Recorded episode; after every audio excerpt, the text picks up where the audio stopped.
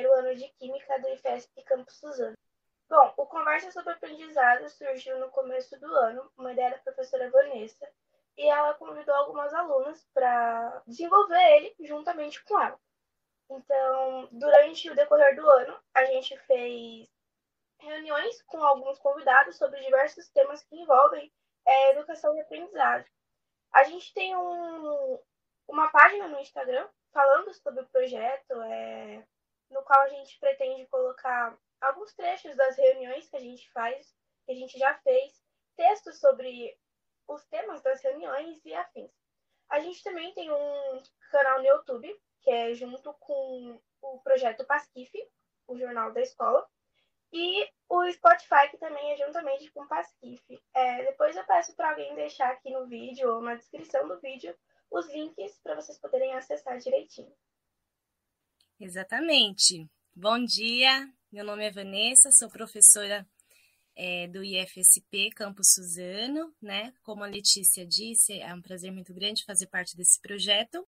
Gente, eu estava super ansiosa pelo tema de hoje, né? Porque eu acho que há muitas coisas que a gente precisa refletir e discutir sobre esse tema que é o papel da escola na nossa sociedade. É, bom, primeiramente eu queria agradecer a presença de vocês por estarem se disponibilizando a estar aqui. E agora eu vou apresentar a nossa primeira convidada, a professora Fernanda. Bom, é, a professora Fernanda Elia Sacarelli Salgueiro atualmente é professora substituta no IFSP Campus Suzano. Ela é doutoranda em Filosofia pela USP, mestre em História Social pela USP também. É advogada, ela possui graduação em Direito pela PUC, São Paulo, e em Filosofia pela USP curso por meio do qual realizou um intercâmbio para a Universidade de Paris. Bom dia, Fernanda. Tudo bem? Bom dia, gente. Tudo bem por aqui? E aí? Bom, eu vou apresentar aqui o nosso segundo convidado, que é o professor Zaqueu Vieira Oliveira. Atualmente, ele é professor visitante da UNILA, Universidade Federal da Integração Latino-Americana, sediada na do Iguaçu, Paraná.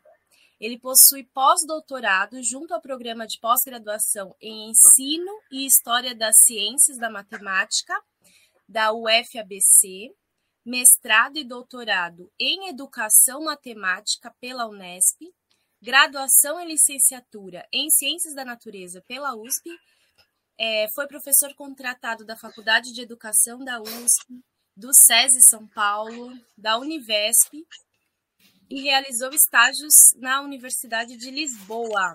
Bom dia, Zaqueu. Bom dia, Vanessa. Bom dia, Fernanda. Bom dia, Letícia. Muito obrigada pelo convite. Bom, é, eu conheço o professor Zaqueu há algum tempo, né? não, vou, não vou revelar aqui, tá, Zaqueu, quantos anos? Desde a época da graduação, né? É, não precisa. É, não precisa. é um grande amigo, né? Tenho muita admiração pelo trabalho que o Zaqueu desenvolve, o envolvimento que ele tem com a área da educação, né? O cuidado é, na formação de professores, né? Nas pesquisas dele. É, a professora Fernanda também é muito bom estar te recebendo aqui. Ela é, é minha colega aqui no IFSP Campus Suzano.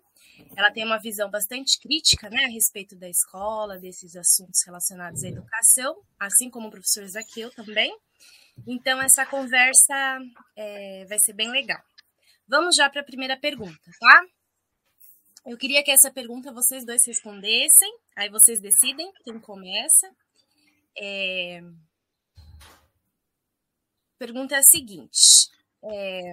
Nesse período de pandemia, né, que nós vivemos, muitas coisas aconteceram. Por um lado, é, tudo isso evidenciou a importância do conhecimento, né, da educação, para que as pessoas tomem decisões diante de situações complexas, né, como as que enfrentamos.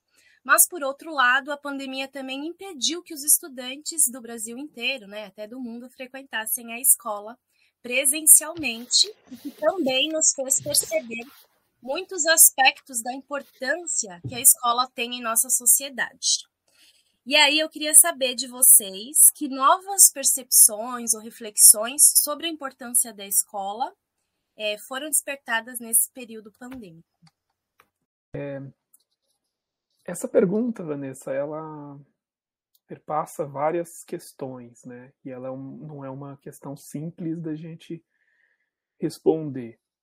Mas a partir daquilo que eu tenho trabalhado, eu, eu queria pensar com vocês que o momento que a gente vive, né, de pandemia, ele para que a sociedade compreenda tudo o que está acontecendo e como que ela tem que lidar com os acontecimentos, ela precisa ter um conhecimento básico de algumas questões científicas e matemáticas, mas não só, né, históricas também, né, de diversos aspectos. Né? Então, quando se fala numa pandemia, será que as pessoas sabem o significado da própria palavra pandemia? O que, que isso implica? Né? Quando a gente falou que essa pandemia é causada né, por um vírus novo, será que as pessoas sabem o que, que é um vírus e o que, que ele, é, como ele afeta o nosso corpo? Né? Depois de um tempo, a gente começa a, né, no âmbito científico, no âmbito das pesquisas, a desenvolver vacinas. As pessoas sabem qual é a função da vacina, como que ela age no nosso corpo para nos proteger de uma doença, né? Ah, mas, mas no momento mais crítico da pandemia, quando a gente não tinha as vacinas, a gente lidava com uma série de números, né? taxa de infectados, gráficos que nos mostravam é, a evolução do, do, da quantidade de mortes, da quantidade de casos. As pessoas entendiam aqueles gráficos, as pessoas entendiam as ideias ligadas, por exemplo, ao, ao tal achatamento da curva. Bom, estou colocando esse monte de questionamentos para dizer que é, a escola tem sim um papel muito importante e um momento como esse a gente percebe que conhecimentos científicos e matemáticos, vou tentar reduzir aqui a minha fala a essas áreas de conhecimento, é, que esses conhecimentos que a gente aprende na escola, eles não são é, fictícios, abstratos, né, conhecimentos que não têm conexão com a realidade. Na verdade, num momento como esse, a gente percebe como eles têm uma é, conexão clara, né, óbvia com aquilo que a gente vive. Claro, não são todos os conteúdos da disciplina de matemática ou das disciplinas de ciências que vão ter um impacto tão grande na nossa vida. Alguns conteúdos realmente né, estão mais apartados da nossa, do nosso cotidiano. Mas boa parte dos conteúdos que a gente aprende né, tem sim uma conexão com a realidade. Eu acho que um momento como esse mostra a importância da escola no desenvolvimento de um pensamento é, crítico e reflexivo na sociedade, né, para saber lidar com momentos como esse, que é um momento né, de crise sanitária. Né? Então, como que eu lido é, aqui em casa, como que eu lido com a minha família, mas também como que eu é, tenho que lidar com essas questões de forma mais geral, né? na, na minha cidade, no meu país ou no mundo todo, porque qualquer ação minha individual também tem um impacto né, naquilo que é mais global. Então a minha, minha resposta vai nesse sentido, né, que um momento como esse nos faz é, pensar que a escola tem realmente uma importância muito grande na nossa sociedade, né? É, pelo menos né, no que diz respeito aos conteúdos que a gente aprende, isso ficou bem claro, bem demonstrado. É isso. Ah, eu queria complementar o que o professor Zaqueu disse, é, abordando essa questão por um outro aspecto também, que eu acho que esse aspecto que o professor Zaqueu é, mencionou, é, ele é muito importante, acho que isso ficou realmente a gente percebeu isso, né, a importância da educação nesse período para a ciência. Mas eu queria falar também de um outro aspecto que é, é partindo da ideia de que a gente é uma sociedade escolarizada, né, e que a escola é uma instituição. É, isso significa que ela é uma instituição como outras instituições que nós temos, é, que desempenha uma série de papéis na sociedade, né? É, ela tem uma série de, de, missões, vamos dizer assim, né? E, e aí eu acho que nesse período pandêmico, é, o funcionamento dessa instituição foi muito alterado.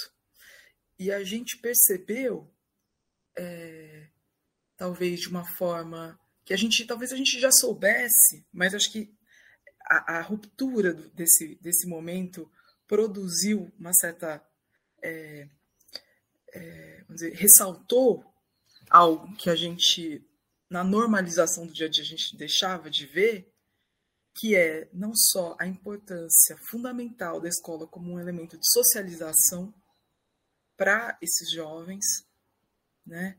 É, é, a necessidade que nós temos uns dos outros e é, para essa fase é, e aí essa necessidade para nós adultos, mas para adolescentes acho que isso fica ainda mais claro porque eles estão passando por um processo de socialização muito mais intenso a escola ela fica ali fazendo parte de um processo de socialização primária, né, misto, né, quer dizer, é, é, ela é um elemento fundamental para que esses jovens se sintam é, é membros da sociedade, né, e adquirem, é, é, e entendam certos padrões culturais que nós temos, né, a escola é, um, é o aparato que vai, de alguma forma, ajudar a oferecer esses parâmetros de sociabilidade, né?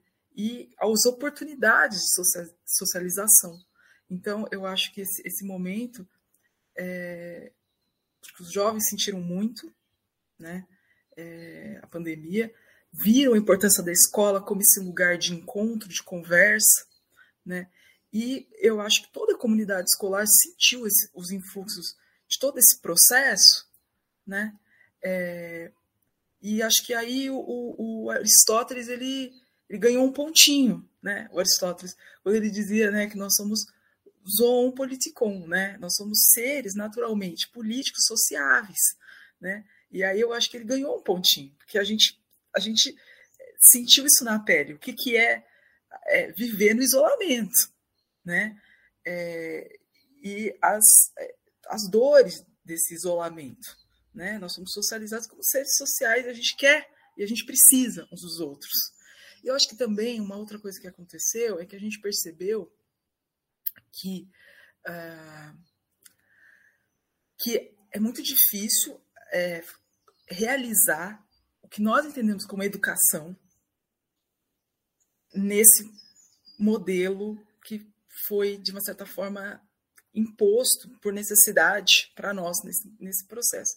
Quer dizer, se a gente entender a educação como um processo dialógico, né, em que a gente vai dialogar, coletivo, né, em que a gente vai discutir as nossas questões, né, é, com crescimento, com é, descobertas de si, do mundo, é, que a gente vai fazer conjuntamente, a gente percebe que fica muito difícil fazer isso é, à distância.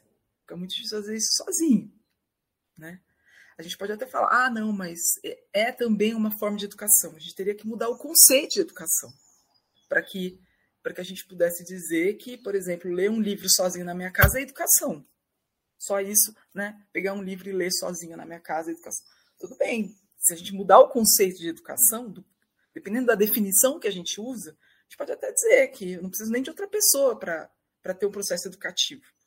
Mas se a gente concebe, vamos dizer, uma definição mais restrita de educação, considerando é, que ela envolve é, pessoas de gerações diferentes, que a gente vai falar de um conhecimento acumulado, né? uma série de coisas que a gente pode conversar mais para frente, é, a gente vai ver que a gente precisa de olho no olho para isso acontecer. Né? Então, eu acho que tudo isso colocou, mostrou a centralidade da escola para a vida social. Legal, eu queria até complementar aqui com um relato meu, né? que eu acho que nós, professores, eu acho que, que mudamos muito a nossa concepção sobre o ensino de forma geral. É, não sei, eu acho que a gente tem uma tendência de ver os alunos assim como, sei lá, pessoas que estão ali para receber conteúdo, né? A gente tem talvez essa visão.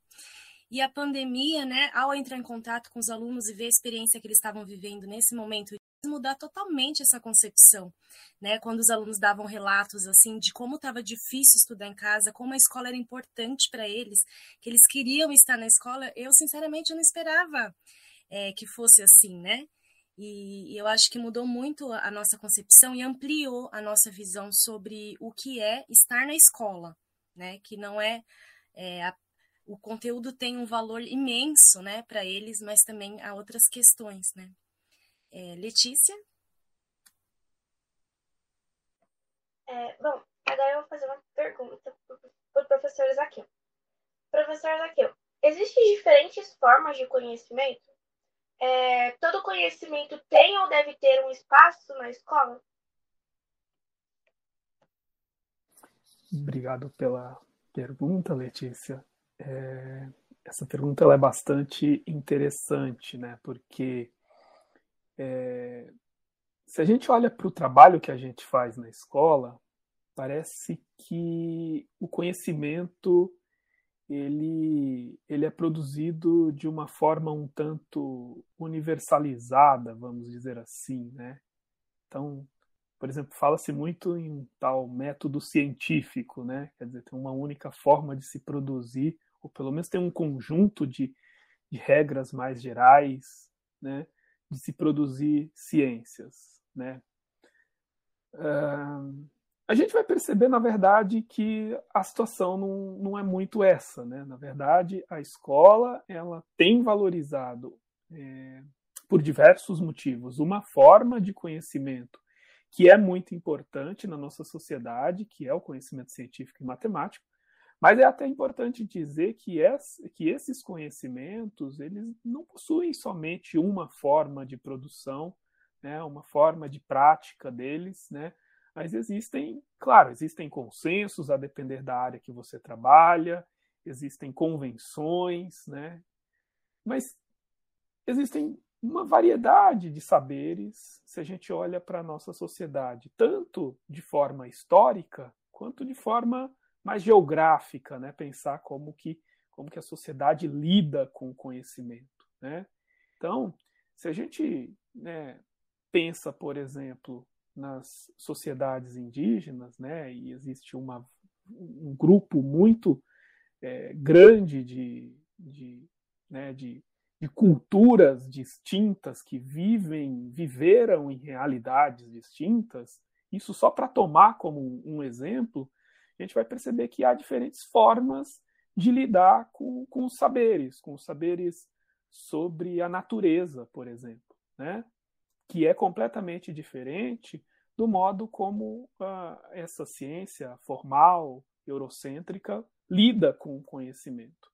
Né? Será que essas todas essas diversidades de saberes deveria estar na escola? Eu acredito que sim, por diversos motivos.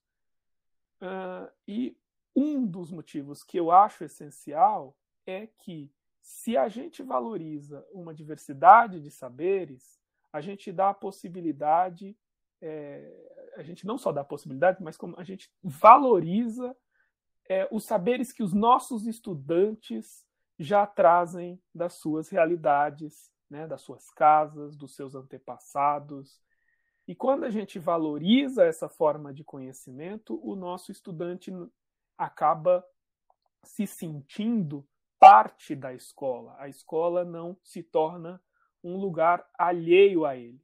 Né? Ah, quando a gente pensa na escola, quando a gente vai conversar com os nossos estudantes, muitos dizem, mas eu não sei onde eu vou usar essas coisas. E muitas vezes, né, esses conteúdos que a gente aprende na escola são também né, é, relacionados às coisas que os nossos estudantes fazem. Tem um livro já relativamente antigo que se chama Na Vida 10 na Escola Zero, Terezinha Carraer, David Carraer e Ana Lúcia Schliemann, que eles fizeram uma pesquisa no fim da década de 80, né? Letícia, você não era nascida nessa época. E esse livro os autores mostram né, uma realidade bastante complicada, mas de estudantes né, de classe baixa, cujos pais trabalhavam é, na feira, hortifruti, né, eles trabalhavam com, com vendas, com comércio. E esses estudantes jovens, de 8 a 12 anos ali, né, que são sujeitos da pesquisa, eles eles acabavam ajudando os pais em, em alguns momentos do dia, né, no trabalho que, que os pais faziam.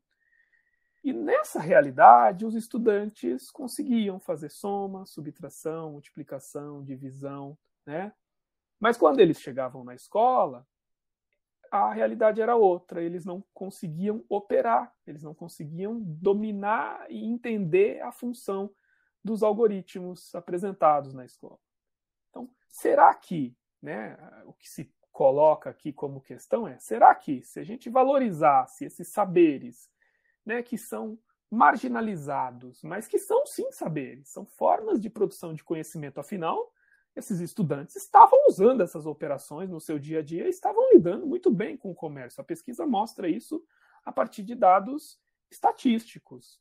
Assim, perto de 100% dos problemas que se apresentavam ali, na realidade da feira, eles resolviam, por mais complexos que fossem as contas que eles tinham que executar enquanto na realidade escolar é, esse número diminuía muito, né? O resultado, a, a, a, vamos dizer assim, a eficácia, né? O resultado positivo, né? É, diminuía bastante. Então, talvez a escola precise sim valorizar essa diversidade de conhecimentos como forma de aproveitar, né? Como forma de mostrar para os estudantes que existem diferentes formas de produção de conhecimento, que aquilo que ele usa é válido, mas que pode ser de outra forma. Por exemplo, nesse exemplo que eu estou trazendo, os algoritmos têm uma função muito importante. É, você imagina, tem determinadas operações que é, é muito difícil fazer mentalmente ou usando, sei lá, os dedos, né? Então, o algoritmo facilita determinadas operações. Então, tem um valor isso. Mas se eu não consigo mostrar esse valor, né, eu acabo afastando os estudantes. Tem mais questões importantes ligadas à diversidade de saberes, né? Mostrar que não só o meu saber ou o saber dito acadêmico escolar é importante, mas mostrar que existem outros saberes, né? Até para a gente valorizar o outro, valorizar as outras culturas, mostrar que a nossa sociedade é muito mais complexa do que né, é, do que aquilo que eu vivo na minha realidade é, própria, né? Então, eu acho que a minha resposta vai um pouco mais nesse sentido. É, e na matemática eu percebo que isso é bem forte, assim, né? De desprezar os saberes, é, digamos, do cotidiano. É, essa semana eu fui ajudar uma aluna numa questão que envolvia razão e proporção. E, e ela fez um caminho totalmente diferente, indo pela lógica do problema mesmo. Ela não seguiu é, regra de três ou nenhum, é, nenhum parâmetro, né, assim, da escola. E eu fiquei pensando, falei, nossa, será que o caminho não é esse, né? Deixar primeiro o aluno chegar às respostas pelo seu pelo seu modo né, de entender o problema, de, de tentar pensar sobre isso, e depois a escola apresentar, ó, existe um, um modo formal de fazer isso, né? Existe é, um, uma formalização mesmo, né? E, e, sei lá, né? Coisa aí pra gente ir pensando. É, Vanessa, eu.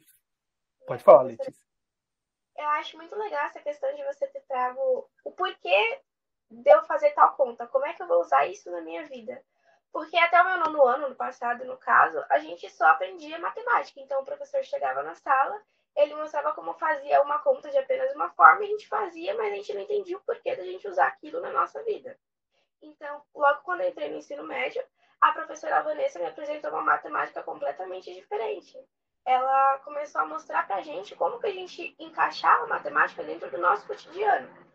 O que eu achei muito mais interessante, muito mais divertido e uma forma muito mais simples de aprender matemática. Por exemplo, é, no módulo passado a gente aprendeu sobre função. E eu fiquei pensando, tá, tô aprendendo função, muito legal, muito bacana, mas no que, que eu vou usar isso na minha vida?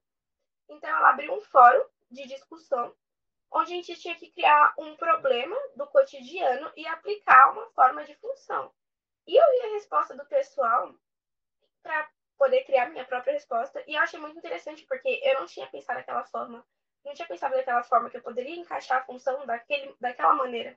Então, assim, a matemática, ela não tem apenas uma vertente. É, ela é muito ampla. Ela tem várias formas de ser resolvida. E eu, eu particularmente, uma opinião minha, acredito que quando a gente envolve a matemática no nosso cotidiano, com a nossa moda de viver, eu acho que ela é muito mais fácil de ser aprendida do que só chegar na sala e aprender uma conta de apenas uma forma. Isso que você diz é muito importante, Letícia. Eu acho que o ponto central da minha fala é justamente esse, né? Você perceber que você pode lidar com um problema de diferentes formas, né? E não de uma única forma. Até no sentido um pouco do que a Vanessa disse, né? A gente pode aproveitar o conhecimento que vocês estudantes têm para depois mostrar como que a gente pode formalizar. Mas eu, eu, eu diria ainda de forma mais provocativa que aquilo que a gente formaliza né, através dessa matemática escolar não necessariamente precisa ser a melhor forma, porque a depender da situação pode ser que aquela estratégia que você usa seja melhor. Por que, que eu vou uh, depender de usar um, um algoritmo, uma determinada regra, se hum, para o meu dia a dia eu já consegui é, usar outras estratégias que para mim fazem muito sentido e que para mim dão muito certo. Né? Eu acho que valorizar diferentes saberes na escola não é necessariamente impor uma forma de saber sobre a outra, mas mostrar que existe realmente essa diversidade, né? que essa diversidade precisa ser valorizada e que na hora que você achar que a sua estratégia não é suficiente, que você pode buscar outras estratégias, que você pode encontrar outros caminhos de, de resolver o problema. E eu acho que esse é o, esse é o, o grande charme da ciência, né? Sempre buscar novos caminhos para resolver um problema. Né? A gente nunca tem uh, uma coisa completamente solucionada, né? Não é à toa que o desenvolvimento científico e matemático ele continua, né? Ele nunca está pronto e acabado. Né? Então, acho que isso que é o bacana de pensar na diversidade de saberes dentro da sala de aula. Pergunta vai ser direcionada à professora Fernanda. Bom, professora Fernanda, existe uma discussão em torno do papel da escola é, relacionada à sua função na sociedade, seja de forma reprodutora ou transformadora. Você poderia explicar um pouquinho do que se trata essa discussão e qual é a sua visão sobre ela? É... Ah, legal. Obrigada, Letícia, pela pergunta. Então, é, existe essa discussão, existem algumas teorias é, que vão ser, às vezes, descritivas, e às vezes elas vão ser teorias que vão é, propor novas formas de da gente pensar a educação e da gente praticar e da gente é, pensar é, que tipo de educação a gente quer, né? Então, tem teorias que elas tentam descrever como as coisas funcionam e outras que, que tentam é, apontar como as coisas deveriam funcionar ou poderiam funcionar, né? E eu acho que uma coisa importante, eu vou falar um pouquinho de algumas dessas, dessas teorias, é, mas eu acho que uma coisa muito importante a gente pensar é assim, é, a escola é muito fácil para a escola é, falando, já que você perguntou da minha opinião, né, com minha visão sobre isso, né? Acho que é muito fácil para a escola, é, muitas vezes, reproduzir algumas desigualdades sociais, né? Acho que é mais fácil a escola reproduzir do que romper. E aí acho que é por isso que é importante ter conversas como essa e fazer reflexões e a gente ter um ambiente escolar é, muito vivo, né? Pensar sobre as nossas práticas e rever as nossas práticas e tentar né, é, pensar também a educação de uma forma ampla, é, porque eu acho que a gente pensar uma educação transformadora, ela demanda que a gente realmente tome uma posição diante da escola. Eu acho que se a gente simplesmente agir sem pensar, a gente vai acabar é, reproduzindo desigualdades sociais, porque a gente está dentro de toda uma lógica maior em que as coisas são conduzidas para isso, né? se a gente não fizer nada, eu acho que a gente tende a reproduzir desigualdades sociais. Então, se a gente está preocupado em romper, e, que, e se a gente quer que a escola seja uma escola inclusiva e aberta e emancipatória, eu acho que a gente precisa realmente pensar em como a gente vai fazer isso, né? E agir deliberadamente para isso. É, e acho que tem, por isso que é importante a gente falar sobre educação, né? É, agora, falando então sobre um pouquinho sobre essas teorias, né? Eu acho que um autor muito importante né, que não dá para a gente deixar de falar quando a gente fala sobre é, a escola como um elemento de reprodução social é o Emílio Durkheim, é, um autor da sociologia. Ele tem um livro, vocês devem estudá-lo, né, com a professora Marcela. É, ele tem um livro muito importante que vai completar 100 anos no ano que vem, que se chama Educação e Sociedade, Educação e Sociologia. É, o Durkheim, nesse livro, é, ele vai dizer uma coisa que o professor Zaqueu estava comentando agora há pouco, né? Que a educação ela é uma prática e é um fenômeno de natureza cultural e de natureza social. Né? Então, é, a educação ela não é alguma coisa de universal. Né? Ela tem, às vezes, a gente fala e a gente faz educação pensando muitas vezes numa universalidade, como se tudo fosse objetivo, como se não houvesse nenhum tipo de é, escolha que a gente faça de conteúdos, de é, meio, como a gente vai ensinar, de objetivos da educação, quem que ensina, quem aprende. A gente às vezes fala da educação como se isso tudo fosse objetivo e universal como se não houvesse nenhum tipo de escolha nisso, né? E, na verdade, a educação é um fenômeno cultural, social, que envolve é, escolhas e que envolve, vamos dizer, contornos culturais. Então, o que é a educação para o povo ateniense, lá no século V, né, é muito diferente da educação para o próprio povo espartano naquela época, como é diferente para os japoneses hoje e para nós aqui. Então, cada povo, cada cultura vai determinar o que é a educação, né? E como se dá a educação, né? É, mas, se a gente for é, partir da definição que o Durkheim dá, que eu acho que é uma educação que, que é uma definição que tem muito sentido para nós, na nossa sociedade, no nosso tipo de sociedade industrial, etc.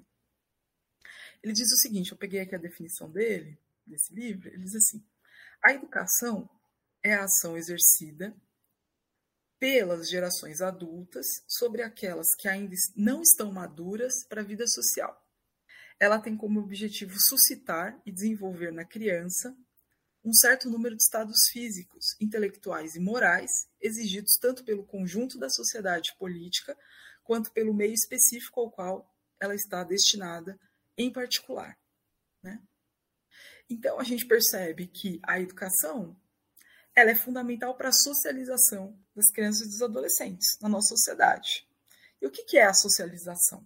Né? Socialização é o processo pelo qual a gente transforma um ser individual, um ser que às vezes o Durkheim chama de ser biológico, ser egoísta e antissocial, num ser que faz parte de uma sociedade, um ser moral e social. Então, uma pessoa que pertence, é um membro dessa sociedade. Né? Então, essa pessoa, para se tornar um membro, ela tem que adquirir é, certos. A gente precisa compartilhar certos valores mínimos, uma língua, alguns hábitos mínimos que a gente precisa compartilhar, é, alguns conhecimentos mínimos. Né? E a escola é uma dessas instituições de socialização que vão transformar esse ser num ser que faz parte dessa sociedade, integrado nessa sociedade. Né? Então, a, a escola ela, ela vai atuar para conseguir reproduzir essa sociedade. Como uma instituição de socialização, ela precisa fazer com que essa sociedade consiga se manter e se reproduzir no tempo. Então, ela precisa formar novos membros dessa sociedade para essa sociedade se reproduzir. Então, é, a escola, nesse sentido, ela vai ser um agente de reprodução social, porque ela vai precisar manter as coisas como as coisas são.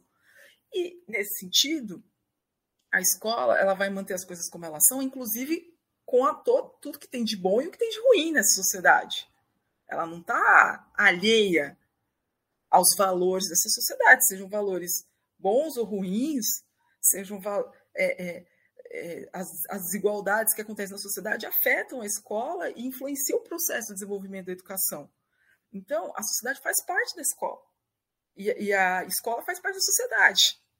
Né? Então, a, a, não há uma separação, né? Então, nesse sentido, o que o Durkheim está dizendo é que a escola ela vai, ela é um elemento que vai ajudar a reproduzir a sociedade. Então, a gente tem escolas particulares e públicas. A gente tem dentro das escolas particulares as que são muito caras e as que são baratas. Quem que acessa as escolas mais caras? Quem que acessa as escolas mais baratas? Dentro das escolas públicas, a gente tem algumas que são escolas que têm um processo seletivo para entrar. Outras não têm processo seletivo para entrar. Isso traça perfis desses estudantes. Isso traça alguns, entre aspas, tá? Porque, entre aspas, destinos sociais. Né? A escola está ajudando a reproduzir algumas diferenças, algumas desigualdades que existem na sociedade. Né? Então, é, nesse sentido, né? E, e isso, a gente está falando da nossa cultura, mas como eu disse, a educação para outros povos ela tem outros significados. Pega povos indígenas, né? Às vezes não tem escola, né? Então, é outra, é, é, a educação é compreendida de outras formas. Na, na nossa sociedade, é, a, a, a, educação ela tem esse caráter intergeracional, né? E ela também vai ajudar a reproduzir essa sociedade com, todo, com tudo isso. Então, uma coisa que eu queria, só para concluir essa parte da reprodução, que eu estou falando bastante já, que eu queria dizer é assim: é, uma, a, gente, a gente precisa pensar assim, a escola, ela, quando a gente pensa na para que, que ela vai servir, a gente está pensando numa política pedagógica, né? É, então, o momento quando a gente quando a gente tem as formulações das políticas educacionais, esses momentos eles são muito importantes, porque a gente está definindo que tipo de sociedade a gente quer ser, né? E no momento em que a gente aplica essas políticas educacionais, também a gente faz isso, né? Tudo bem, veio essa política para mim, tem esse modelo, mas o que será, o que, que desse modelo eu quero reproduzir ou não? Né? O quanto que esse modelo está reproduzindo uma sociedade que eu quero que se mantenha ou não. Vamos pensar, por exemplo, né? É, o mesmo, por exemplo, um discurso sobre o racismo, por exemplo. A gente teve o Dia da Consciência Negra, né? A escola pode ser um agente de reprodução dos discursos racistas, ou ela pode ser um agente de transformação disso, né? É, e aí, a gente precisa pensar que escola que a gente quer. Tem alguma teoria que vai falar sobre a escola como transformadora? A gente tem também algumas teorias, né? Eu queria só falar de uma pessoa, que é o Paulo Freire. Né? O Paulo Freire é um pedagogo brasileiro super importante, está sendo homenageado, né? Está completando 100 anos. É, seu nascimento. E o Paulo Freire, ele é um autor que vai pensar a escola para a transformação social. Então a gente tem uma oportunidade na escola de reproduzir, se a gente não pensar em nada, se a gente só fizer as coisas como são, a gente pode transformar. Né? E aí eu acho que aí é, a escola pode ser um agente de para romper com esses ciclos que, que são dados. Agora a questão é assim, como a gente vai fazer isso? Né? A gente precisa saber como que acontece essa reprodução para poder romper com ela. Tem um autor muito importante que vai analisar como se dá essa reprodução hoje em dia, que é o Pierre Bourdieu. Ele escreve na década de 70, mais ou menos. Tem um livro dele com um outro sociólogo chamado é, Jean-Claude Passeron, é, que se chama A Reprodução. E, e ele vai analisar como se dá isso. E muito dessa reprodução se dá, como disse o professor Zaqueu, pela escolha do, do currículo. Né? É, que tipo de saber a gente valoriza, que tipo de saber a gente não valoriza, como a gente transmite esse saber, o que, que a gente exige. A gente, às vezes, exige que o estudante já tenha uma linguagem que a gente não ensinou. Não tem um currículo oculto. Né? E a gente cobra uma coisa que a gente não ensina. E a gente valoriza quem já, quem já traz isso de casa. E aí, assim, quem já tem um conhecimento que é transmitido pela família, quem tem esse capital cultural familiar, tem vantagem sobre quem vem de uma família que tem outro tipo de bagagem cultural. E a escola vai ser um elemento que vai selecionar a partir de um parâmetro único. E aí, quem está adequado e alinhado nesse parâmetro, né, vai se dar bem, vamos dizer assim. Né? Não só na escola, fundo da escola, mas a gente pode pensar em vestibular, pode pensar em mercado de trabalho. E quem vê, tem outro tipo, as famílias que têm outro tipo de bagagem cultural, que não são valorizadas por esses padrões, vão, vão estar em desvantagem. E aí, como é que a gente então está reproduzindo essas desigualdades novamente, né? Então, para a gente romper, a gente precisa olhar para isso e pensar que tipo de escola a gente quer, que tipo de universidade a gente quer. Mas é isso, eu já falei muito, gente. Nossa, que importante, né, essa nossa conversa aqui. Desde já eu peço, pessoal, quem estiver assistindo, compartilhe aí com o máximo de pessoas que vocês puderem, porque é uma reflexão importante para toda a sociedade, né?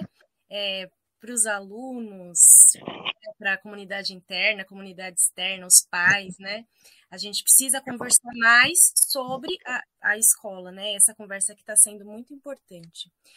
Eu quero fazer uma pergunta agora para o Zaqueu, é, como a professora Fernanda já disse, tem um monte de escolhas, né, que são feitas em cada sociedade a respeito da escola. Então, quais conteúdos são importantes, como organizá-los, como ensiná-los, enfim. E atualmente tem uma problematização sobre o ponto de vista do qual as histórias são contadas na escola, né? Eu não, não sei se esse é o termo correto, mas eu vou tentar explicar aqui para vocês o que eu estou querendo dizer. Por exemplo, a colonização do Brasil, ela é contada, né, nos livros didáticos, é, do ponto de vista do colonizador. Pelo menos é, na minha escolarização eu vivi muito isso, né, e nunca dos, do ponto de vista dos povos nativos. Recentemente, é, eu fiz uma viagem para o interior de São Paulo, uma cidade chamada é no extremo leste do estado de São Paulo. E lá eu conheci muitas coisas sobre a história dos escravos, né? E eu confesso para vocês que o sentimento assim que eu tive, né, ao me deparar com aquela história, foi um sentimento assim até de revolta mesmo.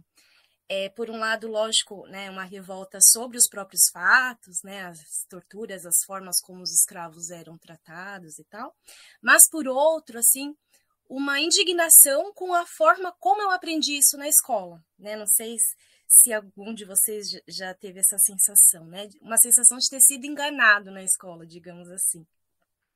Então, por exemplo, nas aulas de história que eu tive é, na minha escolarização, se falava da escravidão, né? É, mas se falava de uma, de uma forma totalmente diferente daquilo que eu presenciei ali, né? Era, é, era nitidamente um outro ponto de vista. Bom, eu imagino que isso não, não sei se isso é intencional, né, por parte do professor, nem mesmo por parte do livro didático. Eu quero é, que o Zaqueu explique melhor é, um pouquinho sobre isso, né? Mas é evidente uh, que a história que eu aprendi, ela é muito diferente daquela história que eu presenciei nessa experiência que eu tive, né? Uh, Zaqueu, o que eu quero saber é o seguinte: esse problema dos pontos de vista, né, como eu coloquei aqui, ele se apresenta apenas na disciplina de história ou também tem essa questão nas ciências da natureza, na matemática, né? E assim, existe alguma forma da escola tratar com isso? Quer dizer, a escola, você já falou na pergunta anterior que a escola pode tratar de diversos saberes. A escola pode também tratar de diferentes pontos de vista Obrigado pela pergunta, Vanessa. Eu acho que essa questão ela é muito importante tem várias, vamos dizer assim, várias coisinhas que a gente pode pensar. Acho que a primeira coisa você fala assim, né, sobre uh, o que o professor faz, né, e se ele faz isso de forma intencional e tudo mais. Eu, eu já começo, vamos dizer assim, dizendo que é, é importante a gente é, é, esclarecer para a sociedade que o que o professor faz na escola em relação a isso, é, talvez uma porcentagem muito pequena de professores faria ou faz isso de forma intencional. Por quê? Porque o trabalho que a gente faz na escola, é, que o professor faz na escola, provém de vários outros espaços. Né? O, o espaço que ele teve de formação inicial, eventualmente de uma formação continuada, ou seja, então ele, o conhecimento que ele é, é, apresenta para os alunos na escola, é, de alguma forma, é esse que foi apresentado nesses outros espaços. Ele também é, depende de livros didáticos e de toda uma infraestrutura que a escola oferece ou não, a depender da, né, dos, da escola em que ele está inserido, e do, dos documentos curriculares que regem o trabalho dele. Né? Quer dizer, o professor é, é, talvez o indivíduo que menos tem condições de, é, a priori, eu diria assim, a partir dessas questões, de, de, é, de mudar isso que é, de alguma forma, imposto para ele. Por quê? Porque tem muitas coisas que são historicamente consolidadas, que não são é, esclarecidas ou que não são abordadas, por exemplo, nos cursos de formação de professores.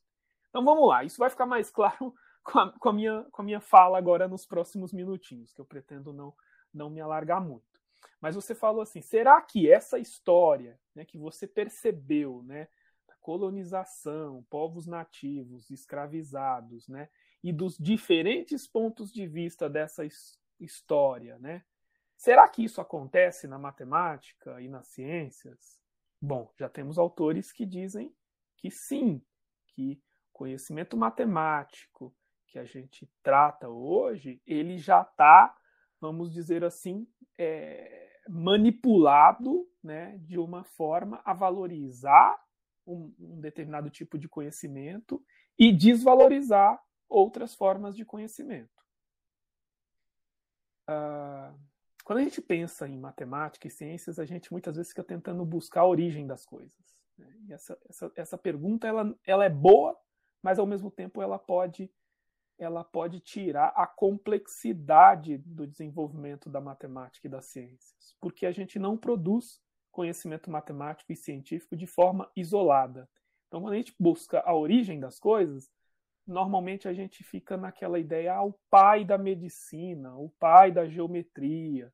Né? A gente tenta encontrar um, um, uma origem em algum lugar ou em alguém e a gente perde toda a complexidade da produção daquele conhecimento. Bom, e só por falar em pai, a gente já pensa também numa ciência e numa matemática que é desenvolvida principalmente por homens. Né? Então a gente também tira desse cenário a presença das mulheres na produção científica e matemática. Né? Então, isso é muito é, importante dizer aqui. Ah, quando a gente pensa em origem, muito do que nos contam hoje é que o berço das ciências da matemática é na Grécia Antiga. Será que é isso mesmo? Né? Com certeza, os gregos tiveram um papel fundamental no desenvolvimento das ciências da matemática, da filosofia. Eu não estou tirando isso, não estou tirando esse mérito, mas quando a gente é, coloca neles é, como o berço da humanidade, nesse sentido de produção de conhecimento, a gente diminui, a gente desvaloriza, a gente esquece que outras culturas, outras sociedades também produziam conhecimento naquele momento e em momentos anteriores, né? Então, nos livros de história da matemática, por exemplo, a gente tem ali, às vezes, um capítulo bem rápido de Mesopotâmia e Egito, e depois aqueles vários capítulos de Grécia para falar dos matemáticos, dos cientistas, dos filósofos gregos. É. Eu tenho um, uma notícia para contar para vocês. Essa história, ela de algum modo, ela foi ela foi construída principalmente ao final da Idade Média e naquilo que a gente vai chamar de Renascimento, né, e tudo mais. Uh, nesse momento da história, a, a Europa vai ganhar, um, ou pelo menos vai assumir uma, uma, uma posição na sociedade mundial muito grande, por, principalmente por causa do processo de colonização. Né? Eles vão né, é, fazer supostas descobertas, né? E isso vai ser muito importante para para eles consolidarem uma história no entorno deles. E no que diz respeito à matemática, a gente vai ver que, por exemplo, a cultura dos muçulmanos né, vai ser extremamente menosprezada e apagada. Por exemplo, uma área de conhecimento dentro da, da matemática que a gente lida no ambiente escolar é a álgebra. A própria palavra álgebra é uma palavra árabe, né, de origem árabe. Só que essa história ela foi foi apagada ao longo do tempo e esse é o momento de apagamento no Renascimento e é, é o momento que isso vai acontecer de forma mais gritante. Autores desse período que estão produzindo obras matemáticas nesse período e que às vezes se remetem a trabalhos antigos, pegam trechos de obras escritas em árabes por é, estudiosos muçulmanos, mas atribuem a europeus da Idade Média ou a, até mesmo aos gregos na Antiguidade, traçando uma linha de, de, de conhecimento, de herança de conhecimento que é a Grécia, depois a Europa na Idade Média e que chega a eles no Renascimento.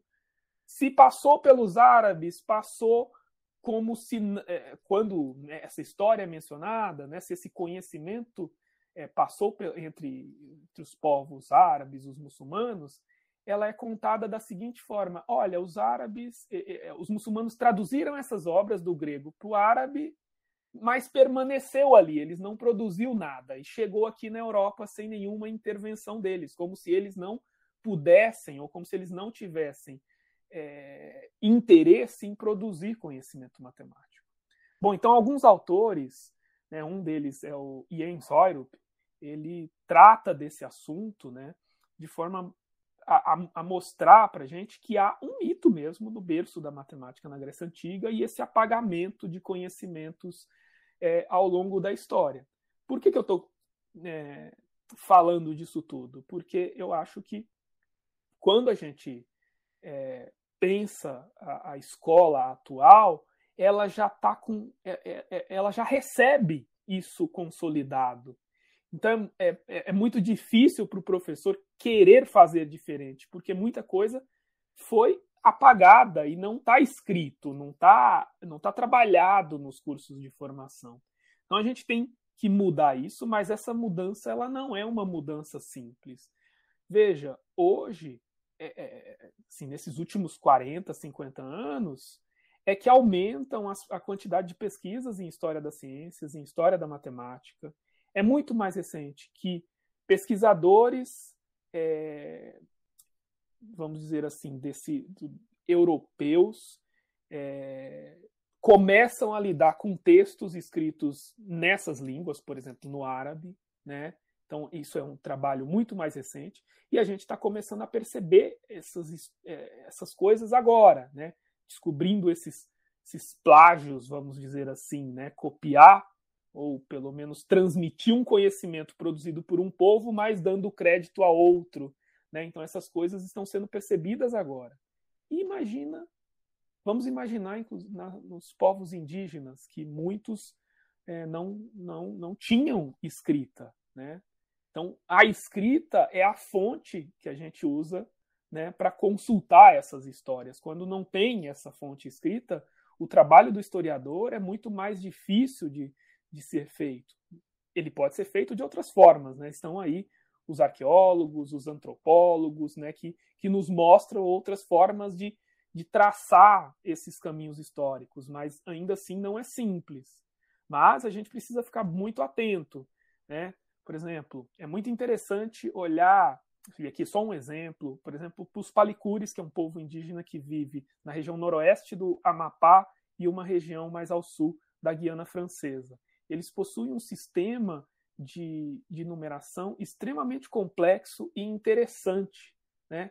mas que, uh, veja, é, se não é, é se, não, se, se, a gente não, não, faz as pesquisas, se a gente não, não dialoga com essa cultura, né? Como que a gente tem a possibilidade de trazer isso para a escola? Quer dizer, então acho que é, que é, que é nesse caminho a gente vai precisar é, traçar esses caminhos de diálogo, a gente vai precisar ainda de muita pesquisa e num outro momento a gente vai precisar rever os nossos currículos na formação de professores e rever os nossos currículos escolares, né, valorizando esses diferentes pontos de vista, como você falou. Um dos temas que eu já acho que é muito mais factível de trabalhar foi quando eu falei das, da presença das mulheres na matemática. Né? Hoje a gente já tem uma quantidade de trabalho sobre mulheres na matemática, mulheres na ciência, e, e a gente, claro, a gente precisa tomar cuidado. Alguns trabalhos são muito, eu diria, muito curiosos. Eles mostram a presença das mulheres quase como uma curiosidade, como quando não como uma anedota. não acho que esse é o ponto que a gente precisa levar para a escola. A gente precisa levar para a escola o seguinte: é, a gente precisa pensar, por exemplo, por que, que até hoje a presença de mulheres na matemática ainda é pequena. Isso é uma história, isso está ligado à nossa história. Né? E as poucas mulheres que em outros momentos produziram conhecimento matemático, como é que elas estavam, é, como é que elas se inseriram nesse ambiente? A gente tem uma série de exemplos de mulheres que, para estar, é, para entrar na universidade no século XVIII ou XIX, por exemplo, as primeiras que, que adentram ao universo é, a, a, esse universo que é tipicamente machista, sofrem uma série de preconceitos, uma série de, de, de represálias, né? É, tem é, muitos tem casos de mulheres que acabaram entrando porque uh, o pai era, era alguém que estava naquele ambiente, né? mas ela ainda assim é, acabou sofrendo as consequências disso. A gente tem casos de mulheres que é, conseguiram concluir seus estudos, mas depois, ao voltar para trabalhar, não recebiam salários. Né? Quer dizer, a gente, a gente precisa contar essa história, a gente precisa explicitar é, a, como que isso se consolida, né? E a gente vai ter trabalhos é, que mostram, inclusive, aquela crença né, de que as mulheres não têm a, a, a mesma compreensão intelectual do, das coisas do que os homens, né? Quer dizer, tem tudo isso ao longo da história.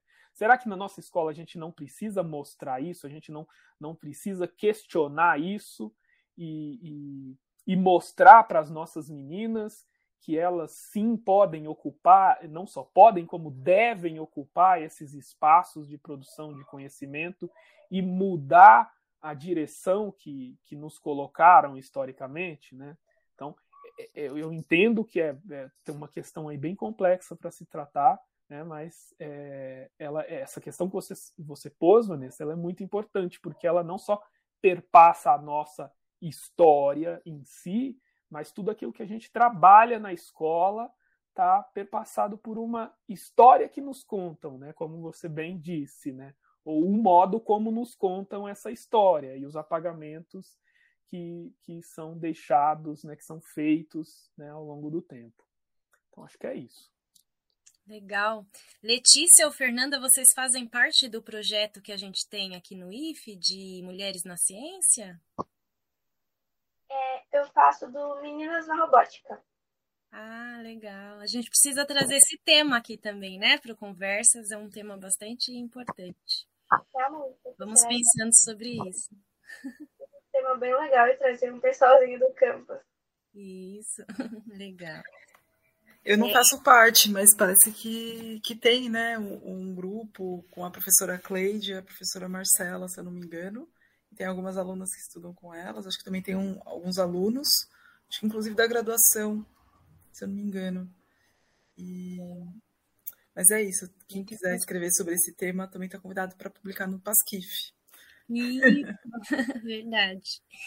É, então, é, a gente tem muito projeto aqui, né, no IFI, assim, que, que explora essas questões, né? E eu fico pensando, será que essas questões estão presentes nas outras escolas? Como que tá isso, né? Eu só fico, assim, aguçada com essa curiosidade.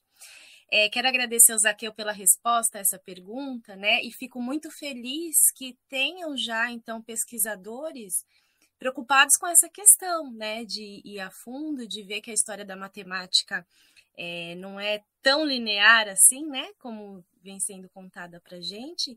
E existem, inclusive, propostas didáticas já com outras abordagens, né? Eu já vi palestras do próprio Zaqueu é, mostrando culturas de outros povos, né? Como ele já exemplificou aqui também hoje para gente. Então, isso já é um avanço, né? Um avanço grande é, na educação. E é, quero fazer agora uma pergunta para Fernanda.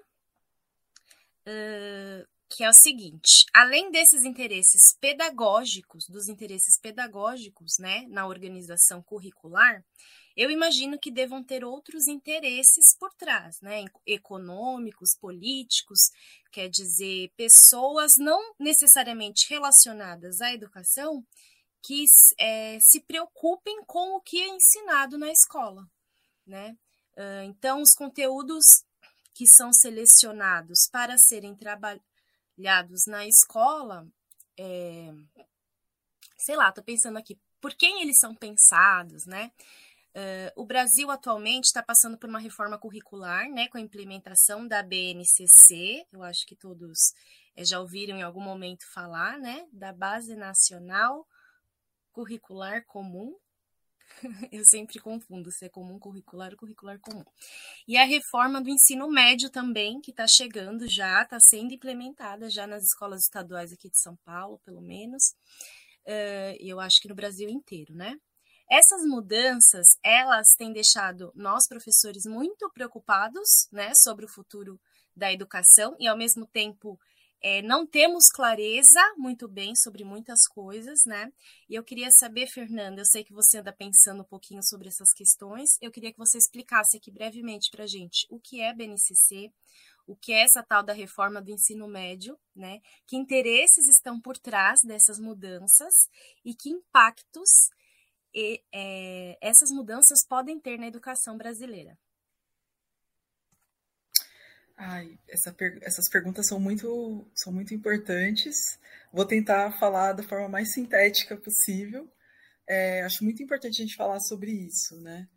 É, realmente, como você comentou, né, professora Vanessa, no ano que vem, é, todas as escolas têm que começar a demonstrar que estão implementando a reforma do ensino médio. Pode ser que essa reforma não esteja completamente implementada, mas ela, existem alguns, algumas fases de implementação mínimas que precisam começar a, a ser cumpridas já a partir do ano que vem.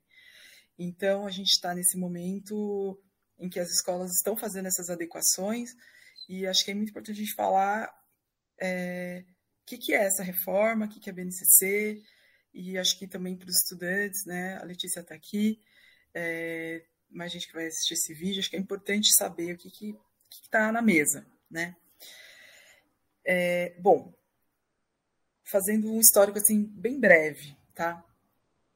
É, a gente já passou por várias reformas educacionais no Brasil e esse projeto dessa reforma surge em 2013 a partir de um grupo que tinha no Congresso é, que estudava isso e fez essa proposta. Essa proposta não foi aprovada em 2013.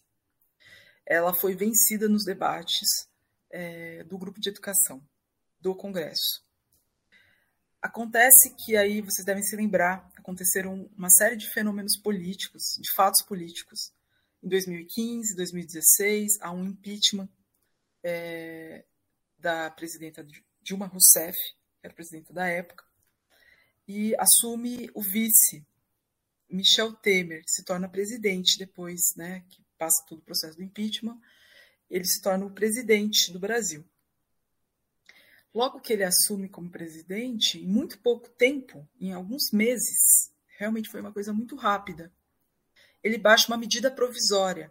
A medida provisória é um tipo de, de norma que não precisa da aprovação do Congresso Nacional no momento em que é baixada. Ele tem força de lei, é, vale como se fosse uma lei mesmo, né? mas é baixada pelo presidente da República. Né? E o Michel Temer, ele baixa uma medida provisória em 2016, logo que ele assume como presidente, é, instituindo a reforma do ensino médio.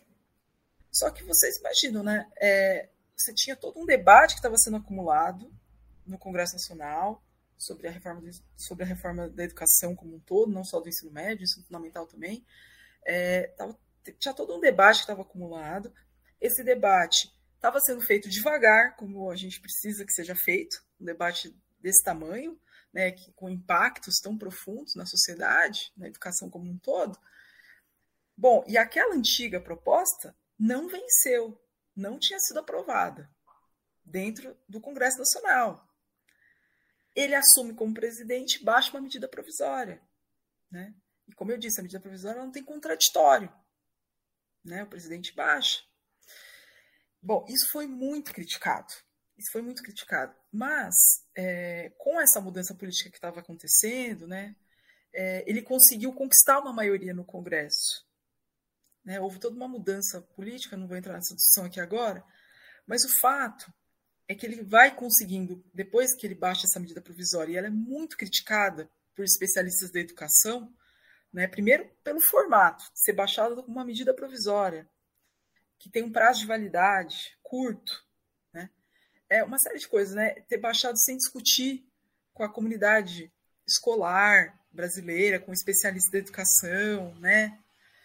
É, então, no meio dessas críticas, ele vai negociando no Congresso a transformação, né, ou como a gente fala, a conversão da medida provisória em projeto de lei. E ela é convertida em projeto de lei e é aprovada no ano seguinte. Então, em 2017, a gente tem a aprovação da reforma, que vai ser a reforma do ensino médio. E aí a gente, que é, acho que é da lei 13.417, se não me engano, algo assim. É, o que, que prevê a reforma do ensino médio? Ela prevê é, a primeira coisa importante, ela prevê um aumento da carga horária do ensino médio de 2.400 horas, que bom que a Letícia voltou, de 2.400 horas para 3.000 horas. Né? Então, a carga horária anual aumenta de 800 horas para 1.000. Né? É, agora a gente precisa entender como que vai ser organizada essa carga horária, né? E qual foi o discurso que foi utilizado para justificar essa medida e o que, que é, essa medida prevê, o que, que essa lei prevê. Bom, todo o discurso da reforma do ensino médio, eu não sei se a Letícia vai se lembrar, porque ela era bem jovem. É, mas na época, em 2017, começaram algumas campanhas publicitárias do MEC, do Ministério da Educação, dizendo assim: eu lembro de uma imagem que assim, era um vídeo, tinha uma sala de aula, aí tinha um, um professor, um, um adolescente lá no, na frente, como se fosse um professor, e aí uma sala de aula. E aí o adolescente fala assim: é, a reforma do ensino médio vai garantir protagonismo para você escolher o que você quer fazer da sua vida, né? Que área você quer escolher? Vai te garantir autonomia. Você vai ter liberdade para escolher é, o que você quer estudar. Então, chega, né? Não falava assim, chega de ensino chato, mas só faltava falar isso. chega desse ensino chato. Vamos fazer uma coisa muito legal. Vamos escolher o que a gente quer para o ensino médio, né? É... E aí passava toda uma impressão de que o jovem ele escolheu o que ele estudar, né? De que o jovem ia ter autonomia para escolher o que, que ele queria estudar.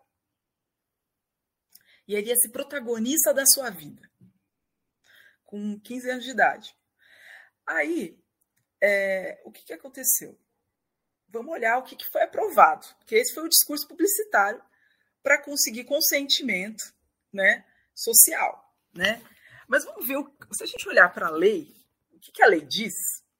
A lei não dá esse poder para o jovem. Tá? Ela não dá. Ela não dá esse poder para o jovem. Vamos olhar o que, que a lei diz. Então, o que, que foi aprovado? A lei prevê que, a partir dessa reforma, você vai ter essa Base Nacional Comum Curricular, que é a BNCC. E o que é a BNCC? A BNCC é uma política curricular que vai definir qual é essa formação geral básica para os estudantes. Né? Só que essa BNCC ela não vai só definir o que é essa formação geral básica, ela, ela define o currículo. E ela vai definir o currículo, a BNCC está definindo o currículo desde a educação infantil até a graduação. Como que a BNCC está definindo o currículo da graduação? Porque ela vai definir o que, que vai ser a formação dos professores de ensino superior que vão estar adequados a essa, a essa nova visão de ensino médio e de educação fundamental, de, de, educação, de ensino básico, vamos dizer. É, a BNCC, ela, segundo a, essa lei, ela só vai que essa formação comum que é, o que é a formação que vai ser comum para todos os estudantes do Brasil, ela só pode ter, no máximo, uma carga horária de 1.800 horas. Essa previsão de que é no, são no máximo 1.800 horas é uma doideira. Desculpa falar assim, mas é uma loucura isso. Porque ela prevê só o máximo de, de, de carga horária da formação comum. Ela não prevê o mínimo. Então, como é que você pensa? Como é que você quer ter uma formação comum para a cidadania, como é que você quer, como é que você espera que todos os jovens do Brasil tenham uma certa formação comum, aquilo que você considera que é o mínimo? Se você não prevê um mínimo de horas comum de ensino para todos, vai ficar para cada sistema de ensino definir o que é o mínimo de horas da Base Nacional Comum Curricular. E o máximo são 1.800 horas. Máximo né? É, então, isso aí é uma doideira, né? Então, quer dizer, no máximo 60%. Né? E o restante? E as outras horas? Né? E, e, e, todo o restante de horas que vai ser preenchido com o quê? Se não vai ser formação comum? Vão ser os, os itinerários formativos. Né? O que, que são esses itinerários formativos? Os itinerários formativos são cinco áreas que a reforma prevê. E aí, é, essas áreas são compostas por quê? Ciências é, da natureza, matemática, ciências humanas e sociais aplicadas, linguagens e ensino técnico profissionalizante. São esses cinco itinerários formativos.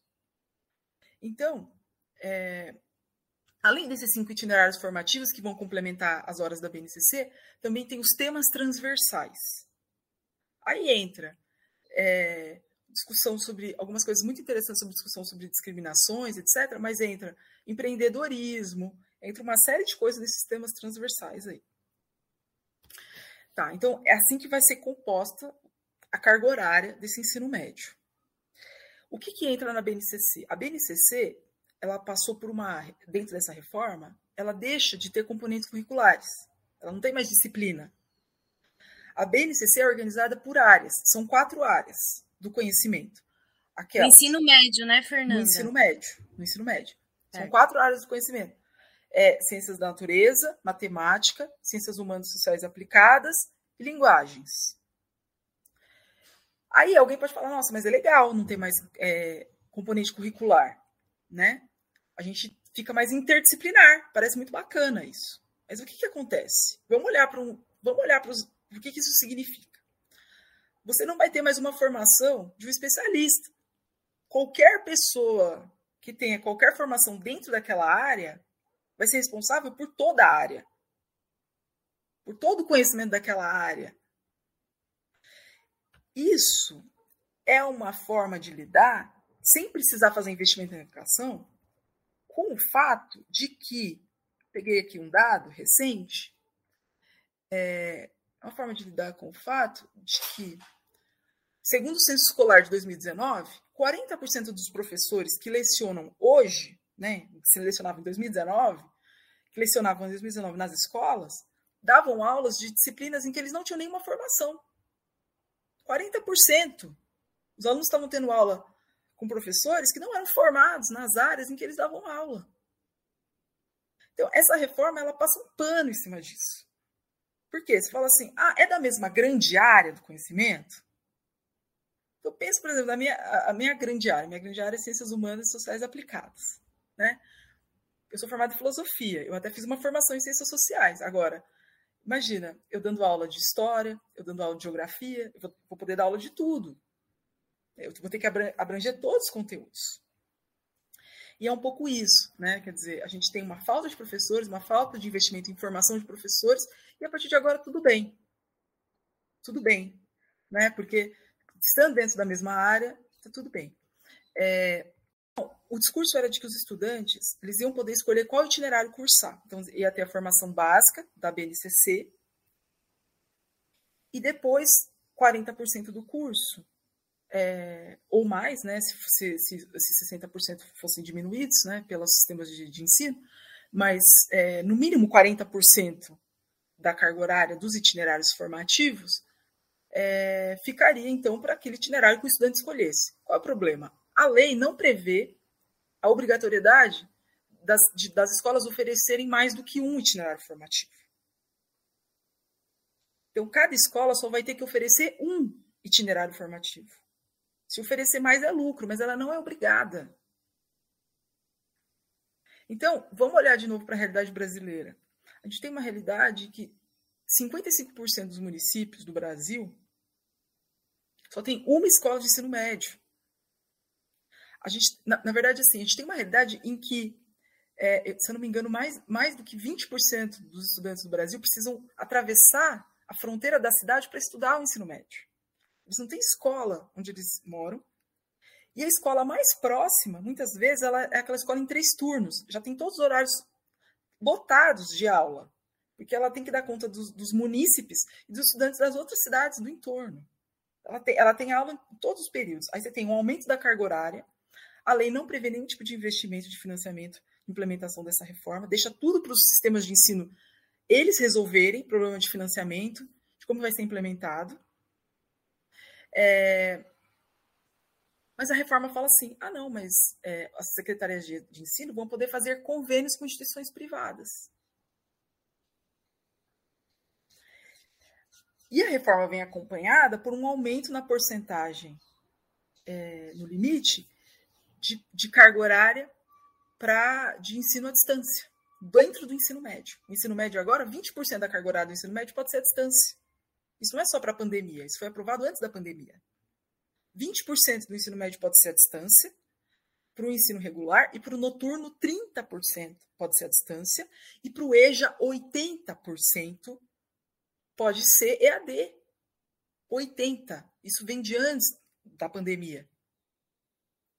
E isso tem ter, então a gente tem que entender como um todo. Então a gente tem autorização para convênios com instituições privadas, liberação do EAD e não tem é previsão de financiamento de fonte de financiamento para implementar esse aumento de carga horária. O que, que e para ter contratação e para ter concurso. Essa reforma também é aprovada naquele do, ano de 2017, quando o Michel Temer assume, logo também nesses meses seguintes, vem essa reforma do ensino médio junto com mais três reformas. A reforma é, trabalhista, a lei de terceirizações, a reforma da aposentadoria e a lei do teto de gastos, a PEC do teto de gastos. A emenda constitucional 95, que congela por 20 anos os financiamentos, o financiamento da educação. Então, como é que você aprova uma reforma do ensino médio prevendo aumento de carga horária, prevendo que vai precisar contratar mais professor, prevendo que você deveria ter aumento de quantidade de sala de aula, se você quer aumentar de 2.400 horas de carga horária para 3.000, e as escolas estão com três turnos cheios, em mais de 30% das cidades do Brasil, como é, que você, como, é que você, como é que você vai aumentar a carga horária dessas escolas? Não tem mais horário, não tem mais turno disponível? Não tem mais sala de aula? Né? Se você não prevê financiamento. E aí a solução para isso só pode ser esse artigo da, da que foi inserido agora na LDB por essa reforma, que fala em convênios com instituições privadas e ensino à distância. Então, o que está por trás dessa reforma? O que está por trás desse aumento da carga horária? O que está por trás da, do ensino à distância? O que está por trás dos itinerários formativos em que o aluno dizia-se que o aluno ia poder escolher, mas na verdade, muitas escolas ele só vai ter a opção de cursar um itinerário formativo, que é o itinerário que vai estar disponível ali porque não vai ter dinheiro para contratar professor para oferecer cinco itinerários formativos numa escola. Não vai ter sala de aula para ter cinco itinerários formativos numa escola. Então, muitas escolas vão começar a ter só um itinerário formativo. Né? O que está por trás disso, então, é, é, é essa precarização do ensino, é, o repasse de dinheiro público para instituições privadas de ensino à distância,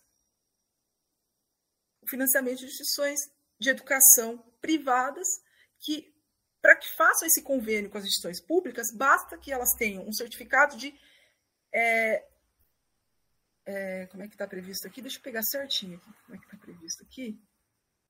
Artigo 36 da LDB, parágrafo 11, parágrafo 11. Para efeito de cumprimento das exigências curriculares do ensino médio, para o cumprimento das exigências curriculares do ensino médio, já está prevendo que não vai dar para cumprir com congelamento de financiamento de educação, já está prevendo. Para conseguir cumprir, os sistemas de ensino poderão reconhecer competências e firmar convênios com instituições de educação à distância com notório reconhecimento. E quais são as formas de comprovação? Quando você olha aqui os incisos, os incisos, o que, que, o que, que precisa comprovar para ter notório reconhecimento? Você vê que essa instituição, as pessoas dessa instituição podem apenas ter sido formadas por outras instituições de educação à distância. Elas não precisam ter nenhum tipo de. Não precisa ter pós-graduação, sabe? Demonstração prática de que ela consegue oferecer o serviço. Só isso. É, é o primeiro inciso. Demonstração prática de que ela dá conta de fazer isso. Então, é,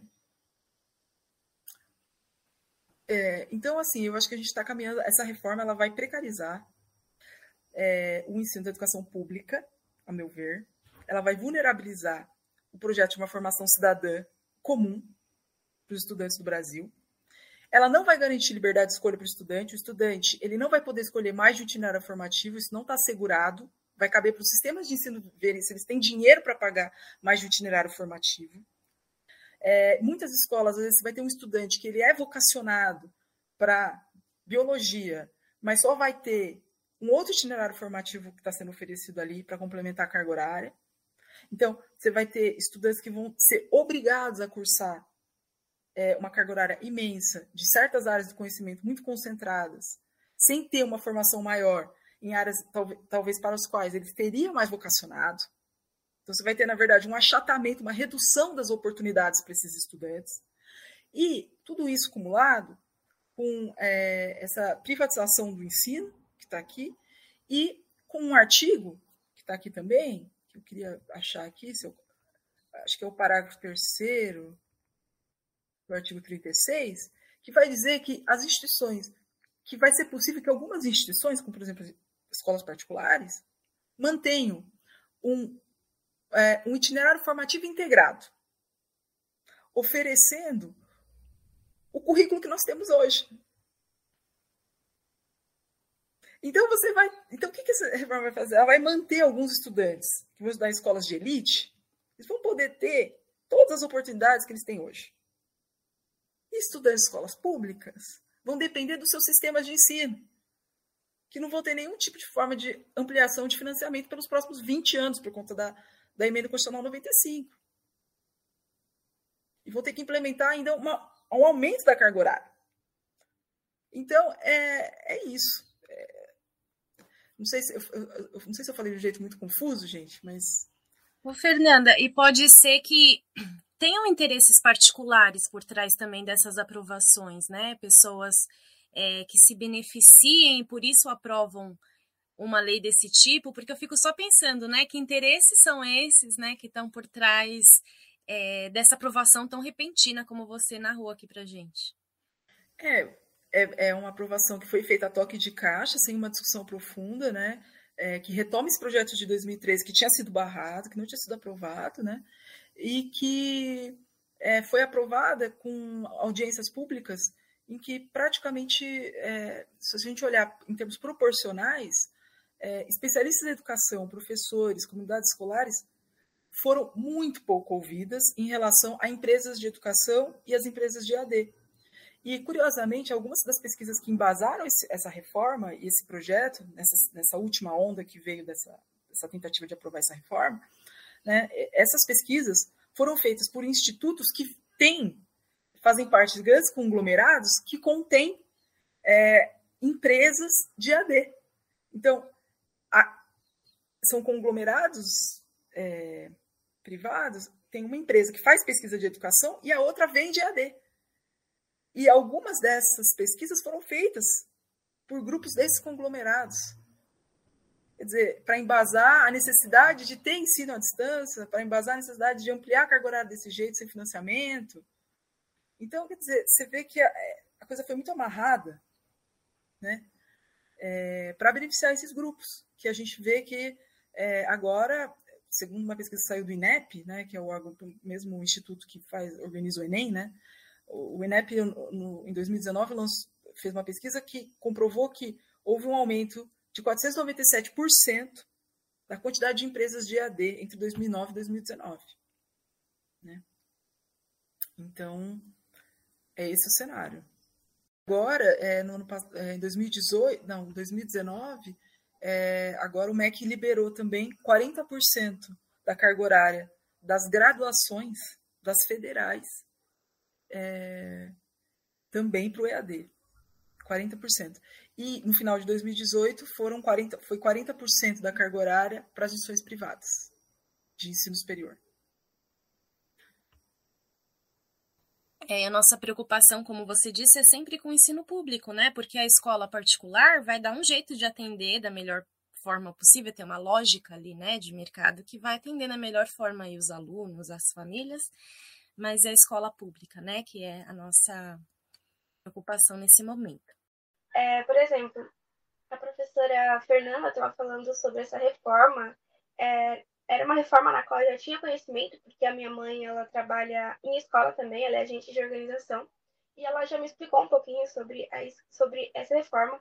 E eu, particularmente, acho que ela vai prejudicar muito o ensino público, porque eu tenho para mim que a educação em si, em grande parte, ela é muito elitizada. Então, quem estuda em escolas particulares de grandes nomes, tá beleza. Vai estar tá tranquilo, vai ter uma educação ainda de qualidade, mas a escola pública, a escola estadual, ela vai sofrer um grande impacto e, no meu ponto de vista, não é um impacto positivo, porque vai privar as pessoas de ter um ensino assim de qualidade. Então, vai cortar uma grande parte de matérias na quais alunos deveriam se aprofundar e vai deixar tudo mais junto e misturado. Então, eu acho que não vai ser algo positivo. E a professora também falou um pouquinho sobre aquela questão da propaganda. Então, esse golpe, eu, eu, eu vou chamar de golpe publicitário, mas eu não sei, na verdade, se esse é o termo correto. Mas eu acho que foi basicamente isso, porque na propaganda dizia que o aluno ia ter uma autonomia estudantil e ele poderia escolher de fato que ele iria estudar, quando na verdade a lei não diz isso, não permite isso. Então foi meio que uma propaganda enganosa e se iludiam, os alunos se iludiram achando que ia ter um ensino legal, um ensino de qualidade, iria ter autonomia, quando na verdade ele não vai ter autonomia. É, bom, agora é, a gente vai para as perguntas que foram feitas pelos alunos do campus. Porém, eu vou pedir para vocês se aprofundarem apenas em uma pergunta, porque as demais perguntas elas já foram é, de certa forma, respondida durante a nossa conversa. Então, eu vou ler elas, é, apenas para vocês terem um conhecimento de quais perguntas são, e para os alunos é, lembrarem quais perguntas foram feitas, é, terem em mente quais perguntas foram feitas, e poder achar essas respostas no decorrer do vídeo em si. Então, a primeira pergunta é: como a educação interfere na sociedade e qual é a da, da escola na sociedade contemporânea? A segunda pergunta é: qual é o papel da escola no processo de socialização? A socialização também é aprendizado e o porquê disso? E o processo de socialização nas escolas estimula o pensamento crítico e a autonomia dos estudantes? A terceira pergunta é: o que é a educação para a sociedade? Qual a importância da escola na formação do cidadão? E a escola barra educação influencia em nossas decisões sociais? Então, é, essas respostas, essas perguntas já foram respondidas de várias maneiras diferentes, de pontos de vista diferentes por vocês dois. Então, vamos para a terceira pergunta, que a professora Fernanda ela até fez um comentário sobre, mas eu acho que tem como a gente se aprofundar mais e eu acho que ela é bem importante. Então, vamos lá. Quarta e última pergunta para a gente encerrar com chave de ouro é, de que modo o Paulo Freire ele está relacionado ao tema de hoje.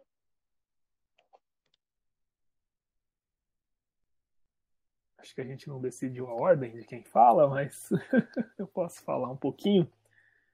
Uh, bom, como a Fernanda mencionou agora há pouco, né, esse ano a gente comemora o centenário de nascimento do Paulo Freire, é, que é um, um grande nome, né, da grande pensador, né, da educação, da educação, não só da educação, né, mas pelo menos para o que nos interessa aqui, né, para dizer que ele é um grande pensador da educação aqui no cenário brasileiro. Como, como a gente sabe, ainda é um pensador muito pouco estudado, né? Assim, tem, ele voltou a ter um, uma, vamos dizer assim, uma, uma repercussão nesses últimos anos, né? Mas ele ele é muito pouco estudado no cenário brasileiro, embora seja né, um autor mais um dos autores mais citados né, em, em, trabalhos científicos ao redor do mundo. Né. Bom, o que, que o Paulo Freire nos ajuda a pensar sobre o papel da escola na sociedade? Bom, uma das coisas que a gente estava men mencionando hoje né, na nossa fala é que a escola ela é reprodutora, né? A Fernanda falou muito disso, né, da escola como reprodutora. E eu falei de conteúdos, né? Eu falei da, do modo como os conteúdos né, são apresentados e quais conteúdos são apresentados. Né? Quando a escola faz é, isso é, dessa forma, né, da forma como a gente está, vamos dizer assim, mais acostumado, os conteúdos são apresentados sem serem questionados, como sendo únicos, verdadeiros, né, universais, a gente pratica aquilo que o Paulo Freire chama de educação bancária. Né? O que, que é a educação bancária? A educação bancária trata o estudante como se fosse, vamos dizer assim, um caixa eletrônico. É, é o lugar onde eu vou depositar o conhecimento, aqui pensando como se fosse o, o, o meu pacotinho de dinheiro ali que eu vou colocar no caixa eletrônico. Mas o caixa eletrônico ele é inerte, ele é parado, ele não pensa, ele não sai do lugar, ele não tem, né, ele só recebe, né? Ele não, ele não, é, vamos dizer assim, interage com quem está fazendo né, a ação de depositar. Né? Então, eu acho que é muito bacana essa, essa analogia que o Paulo Freire faz para a gente pensar no papel da escola, porque o que o Paulo Freire vai defender é que uh, uh, exista né, uma educação problematizadora e transformadora. Né? Ou seja, é, não há nenhum problema é, na gente apresentar os conteúdos que a gente, que a gente tradicionalmente conhece, mas eles não podem é, ser, vamos dizer assim, a, a, a origem, né, o ponto inicial né, do, do ensino a, origem, o, vamos dizer assim, o estopim de, de uma aula tem que ser o conhecimento que os alunos trazem né, do seu mundo, do seu universo. Né? E isso pode ser feito em qualquer disciplina. O Paulo Freire falava de alfabetização primordialmente, mas todos nós, né, o, o Paulo Freire, numa entrevista que ele fez com dois importantes educadores matemáticos, que é o Biratan D'Ambrosio e a Maria do Carmo Domiti, ele, ele, ele em algum momento falava né, que é, todos nós temos uma forma matemática de pensar o mundo. Né? Ele não explorou isso, teoricamente, no trabalho dele, mas naquela conversa ali de, é, de alguns minutos, ele, ele percebe né, e, ele, e ele evidencia né, que todos nós temos uma forma matemática de pensar e estar no mundo. Né?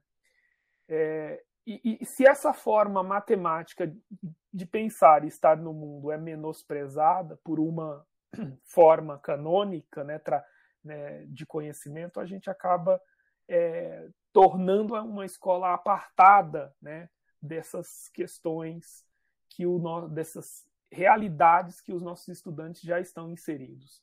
Então a escola, na visão do Paulo Freire, é essa, que precisa partir dos conhecimentos que os nossos estudantes têm, fazê-los refletir sobre essa realidade, mostrar possibilidades para quê? Para que os nossos estudantes tenham condição, condições de é, se inserir na sociedade, mas não só num sentido reflexivo, mas também ativo, né, buscando uma transformação na nossa sociedade. A gente falou hoje aqui, né, a Fernanda falou é, é, de uma forma muito bacana né, sobre os impactos da reforma do ensino médio. Como que nós podemos, né, como professores, é, chegar em sala de aula, discutir esses assuntos de forma que os nossos estudantes tenham condições de agir frente a essa que é uma verdadeira afronta né, à nossa sociedade. E, e não só esse, esse a gente está falando de um ponto, mas a gente né, outras questões. Que outras questões é, os nossos estudantes lidam no dia a dia deles? Pode ser é, falta de saneamento básico, pode ser a fome, pode ser questões mais globais, como é, a questão das né, as questões climáticas que a gente tem tanto discutido. Como que os nossos estudantes podem não só refletir, mas agir em sociedade né, é, para modificação e transformação da nossa realidade. Né? Então, acho que o Paulo Freire é essa figura. Né? Eu acho que é por isso que ele é tão é, questionado, né? porque quem está é, no poder não quer ver a sociedade questionando aquilo que, que vai, de alguma forma, é, diminuir o poder que ela tem. Né? Então, é, daí o Paulo Freire é, acaba sendo atacado, né? Então é, é essa minha contribuição aqui para pensar essa pergunta que com certeza a gente teria aqui que passar também horas discutindo, né? Vou fazer um comentário bem breve para a gente encerrar. É, eu acho que o, a, a educação, a Marilena Chauí, minha, minha professora de filosofia, ela dizia que a, a, o processo educacional, para ele funcionar, é, o, o, ele precisa ter um vazio, né? O, o, professor ele não pode sentar no trono, né? É, esse lugar do saber ele precisa permanecer vazio, porque ele é um lugar para ser apropriado por todos, né? Eu acho que a forma como ela concebe, né, quer dizer, a ideia do mestre, né, é, é uma ideia, é, mestre quando, quando a gente pensa naquela pessoa a quem a gente se submete, que a gente sempre acha que tem razão, que a gente nunca questiona, que a gente aceita o que diz como se fosse um dogma, né? É, essa ideia ela, ela, não, ela não convém muito para o processo educacional, né? Porque o processo educacional ele é questionador, ele é problematizador, ele é crítico, é, cabe a divergência respeitosa, né? cabe um aprendizado sobre como a gente se coloca, o argumento. E eu acho que o que o Paulo Freire fala vai muito nessa, nessa direção. Né? E aí eu acho que a educação que ela, que ela se faz desse, desse modo, a educação que é educadora mesmo, né? ela, ela é empoderadora. Ela cria sujeitos de direitos. Né? Ela cria cidadãos. Né? E cidadãos que também vão estar tá, é, nesse percurso, nesse caminho com o saber, né? Então, eu acho que o Paulo Freire falava muito disso e eu acho que é, acho que eu sinto que a gente compartilha um pouco dessa dessa concepção, né? Que a gente acredita, eu acredito muito nisso, né? Bom, última pergunta agora, Zaqueu. Gente, ó, não tenho nem palavras para agradecer vocês. Assim, essa conversa foi muito rica mesmo, né?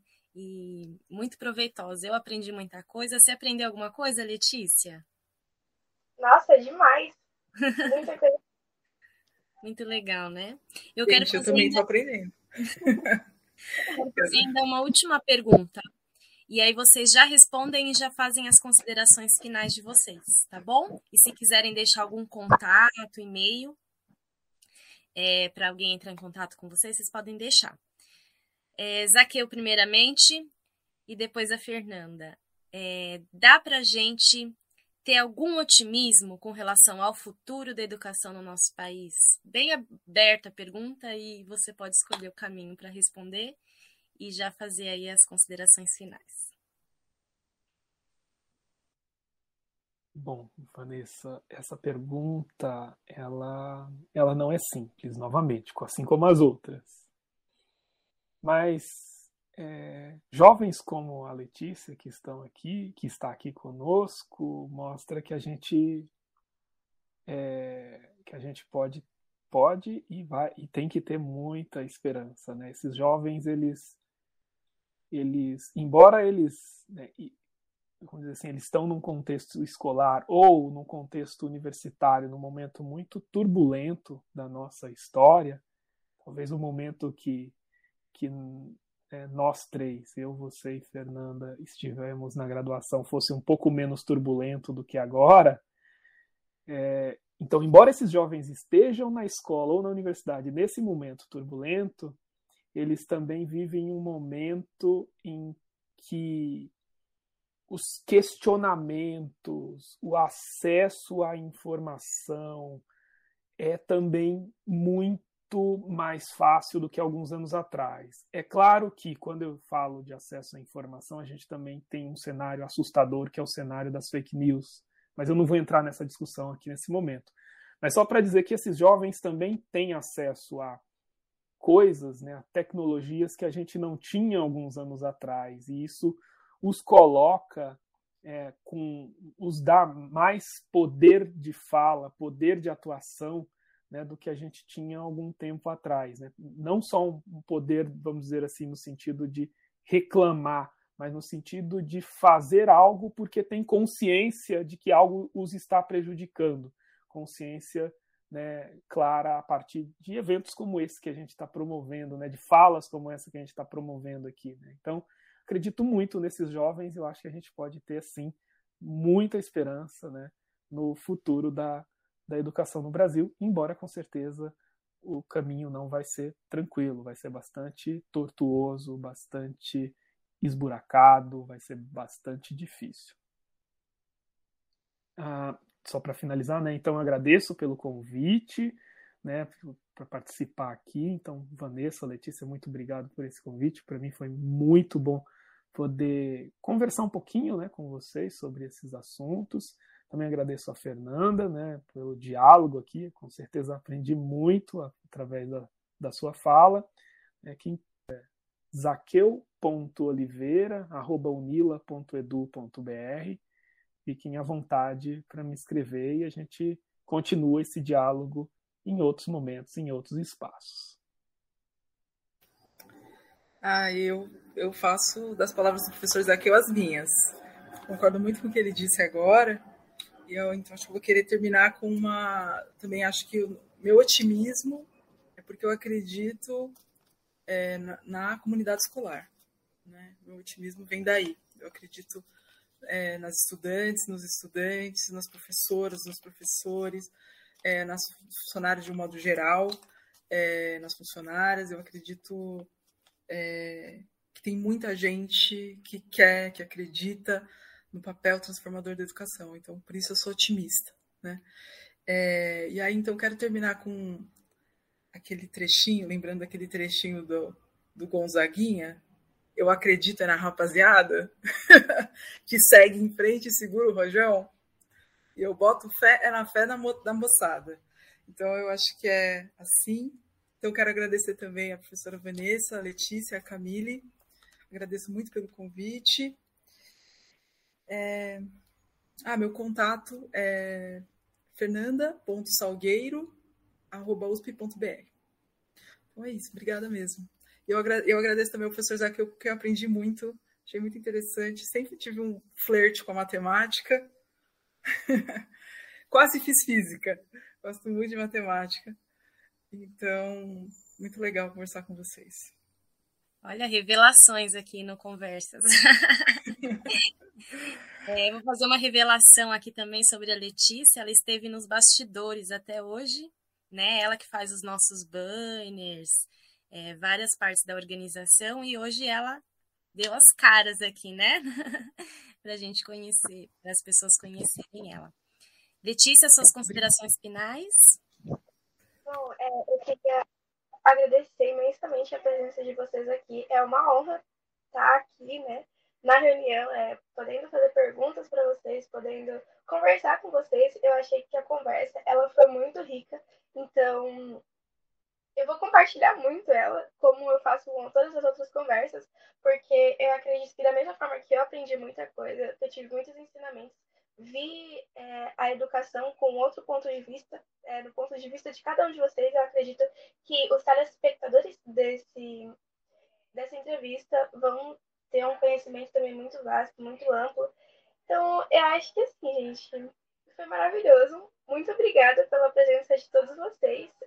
Muito obrigada, professora Vanessa, também pelo convite para estar aqui hoje. E é isso, gente. Obrigada novamente. E eu aprendi bastante com todos vocês aqui. Então é isso. Estou muito feliz de estar aqui. Isso aí. Tchau, tchau. Tchau. Beijo para todos. Tchau, tchau.